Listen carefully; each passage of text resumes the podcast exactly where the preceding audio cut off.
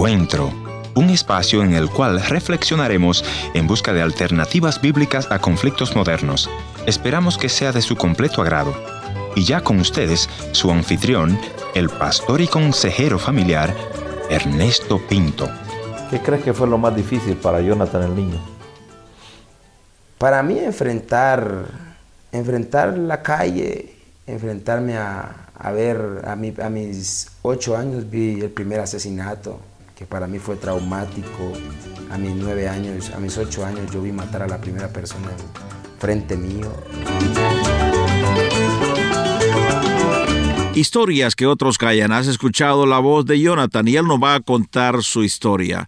Me decía que su padrastro era un narcotraficante y que él veía las armas y las drogas caminar por su hogar. ¿Qué pasa en el corazón de un niño que crece en este ambiente? Mis amigos, yo siempre he insistido que el padre tiene que regresar a la casa.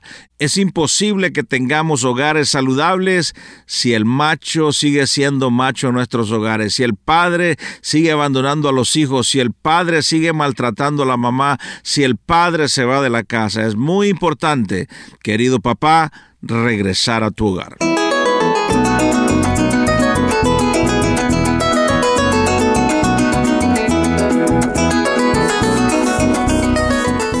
Historias que otros callan. Bienvenido al encuentro de hoy. Yo soy tu amigo Ernesto Pinto y te voy a agradecer que vayas a nuestro portal www.encuentro.ca.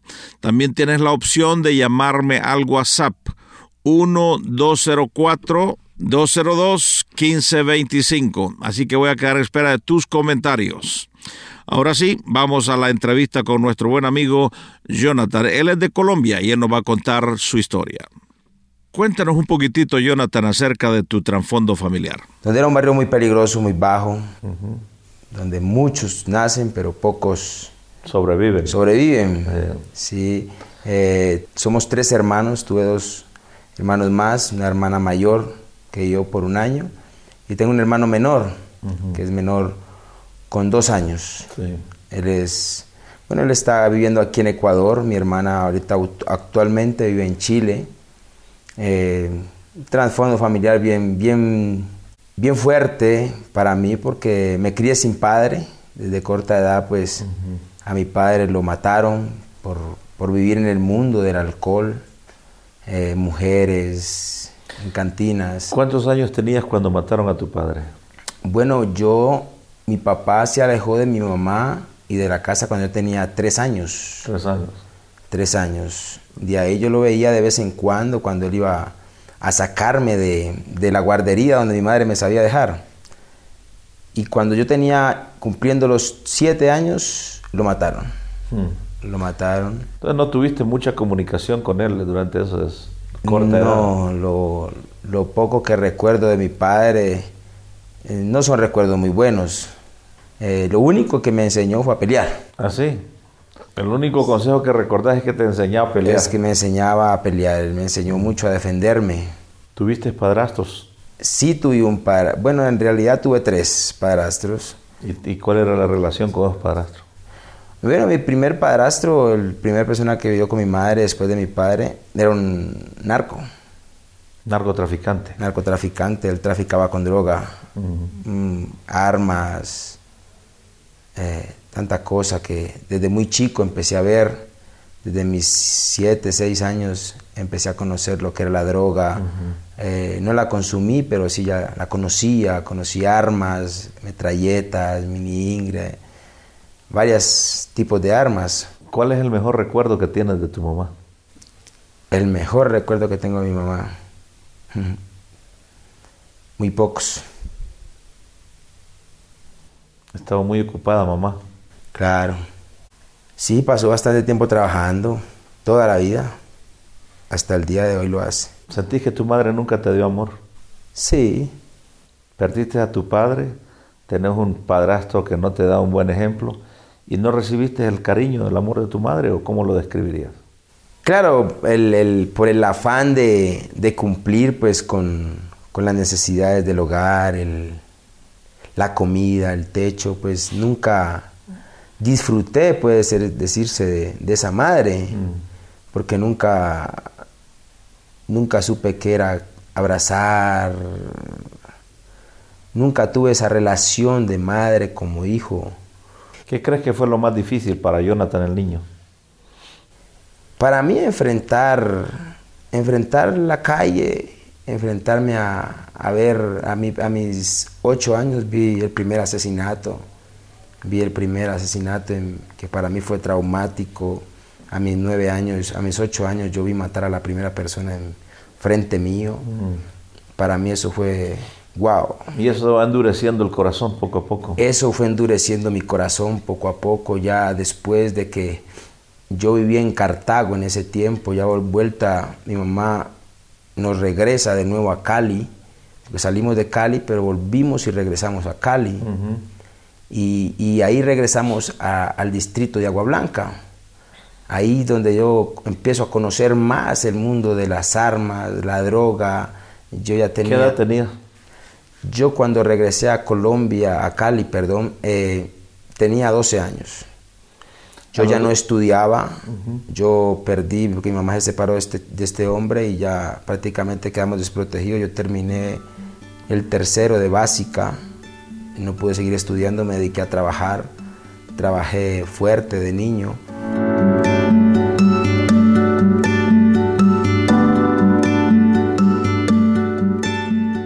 Contanos un poco por qué, ¿había algún vacío en tu interior o por qué eh, hay esa urgencia de entrar en drogas?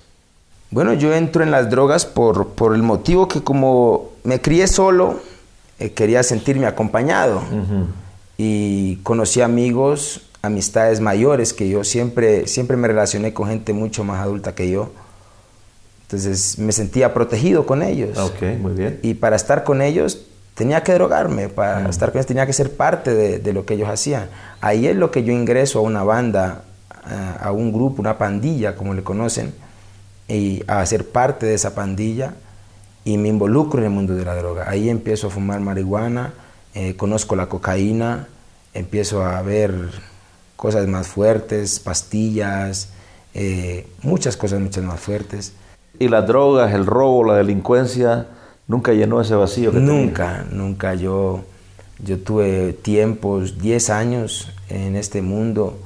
Eh, desde mis 15 a mis 25 años yo estuve metido en este mundo, eh, estuve preso, estuve en la cárcel, en drogas, en delincuencia, en varias bandas. Eh, nunca pensé estar en este lugar. Muy bien. Yo pensé, y muchos decían que yo no iba a vivir más de 20 años.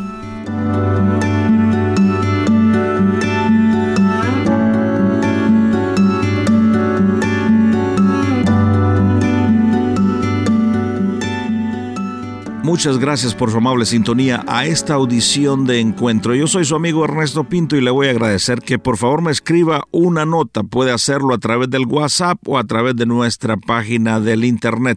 WhatsApp 1-204-202-1525. Y también puede ser en nuestro portal www.encuentro.ca. Muy importante que nos diga desde dónde usted nos escucha. Hoy estamos entrevistando a alguien de Colombia, particularmente de Cali. Agradecería que alguien de Cali me comente por qué emisora usted me escucha. Las drogas, los vicios, el crimen no llenan el corazón, nos decía nuestro buen amigo Jonathan. ¿Qué es lo que finalmente llena el corazón de Jonathan? Escuchemos cómo él lo describe. Al final, Dios, porque ya... ¿Cómo surge Dios en tu vida? Él, ahí es cuando, bueno, yo caí a la mendicidad, yo caí a la mendicidad, yo fui, viví en la calle por unos meses, dormía en la calle, pasaba sin bañarme varios días, eh, y a raíz de que intentan matarme, en el 2009, ahí yo le, pido perdón a Dios porque yo quedé tirado en, una esquina, herido, eh, y yo levanto mis ojos al cielo y le digo, Señor, si sin algo te fallé, si sin algo yo, si hoy me vas a llevar, yo te pido que me perdones y que me... Mi momento real con Dios fue en una sala de recuperación. Cuando a mí me operan, yo estaba con el diablo adentro yo. Yo tenía sed de venganza, yo quería matar a los que me hicieron esto. Yo le decía a mi esposa, a mi madre, yo de aquí salgo y yo voy a matar hasta el perro de esa casa, porque yo sabía dónde vivía la persona, yo sabía todo, quién era. Y la mayoría de los que me conocían en ese barrio sabían que si no me mataban, se metían en problemas. Entonces todo el mundo, yo mismo quería acabar hasta con... ¿Y qué pasó ahí en esa sala de recuperación? Y entonces una noche yo caigo en un sueño profundo, pero bien profundo, yo me fui yo siento que Dios me sacó de mi cuerpo, me llevó a un lugar especial y Él me dijo, déjame a mí, yo quiero hacer algo. La venganza es mía, dame lugar. Yo doy el pago. Y yo esa, ese día amanecí siendo otra persona. Yo... Transformado. Cambió mi mentalidad automáticamente. Yo llegó mi esposa, yo ya hablé con ella, le dije, no, damos vamos a seguir adelante, vamos a, salir de esto y empezamos a hablar, ya estaba hablando diferente. Ahí es donde yo ya digo, bueno, voy a, conocer, a, a recibir a Cristo, voy a reconciliarme con mi Señor. Soñé de una ciudad en la gloria, brillaba más que el sol. Entré por las puertas de perla. Los ángeles me esperaban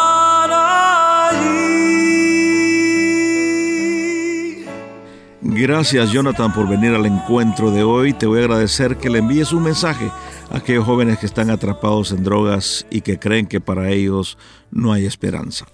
Bueno, Dios hizo un milagro conmigo. Yo también pensé que, que para mí no había esperanza.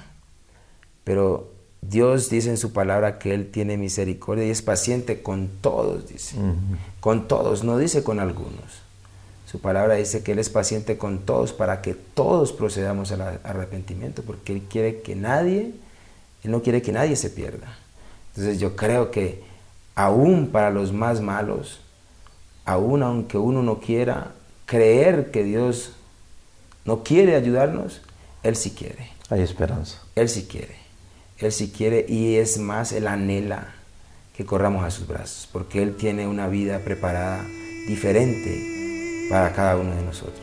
Me pasearon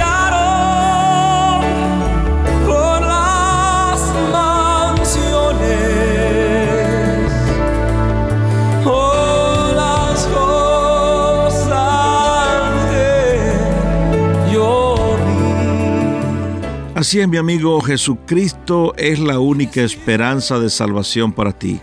Este es un día para que le digas bienvenido a mi corazón. Cierra tus ojos donde estás o haz una pausa y dile Señor, te necesito, sálvame.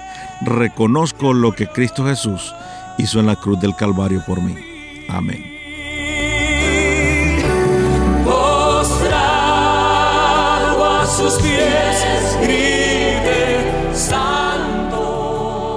Gracias por haber estado en la sintonía de este tu programa Encuentro. Y te voy a agradecer que me visites en el www.encuentro.ca o también puedes dejarme una nota de voz en el WhatsApp 1-204-202-1525 1-204-202-1525 una nota de voz o tal vez una nota escrita. La otra opción es info arroba encuentro.ca. Gracias por sintonizarnos a través de esta radioemisora. Yo soy tu amigo Ernesto Pinto y al despedirme quiero recordarte que Dios te ama y yo también.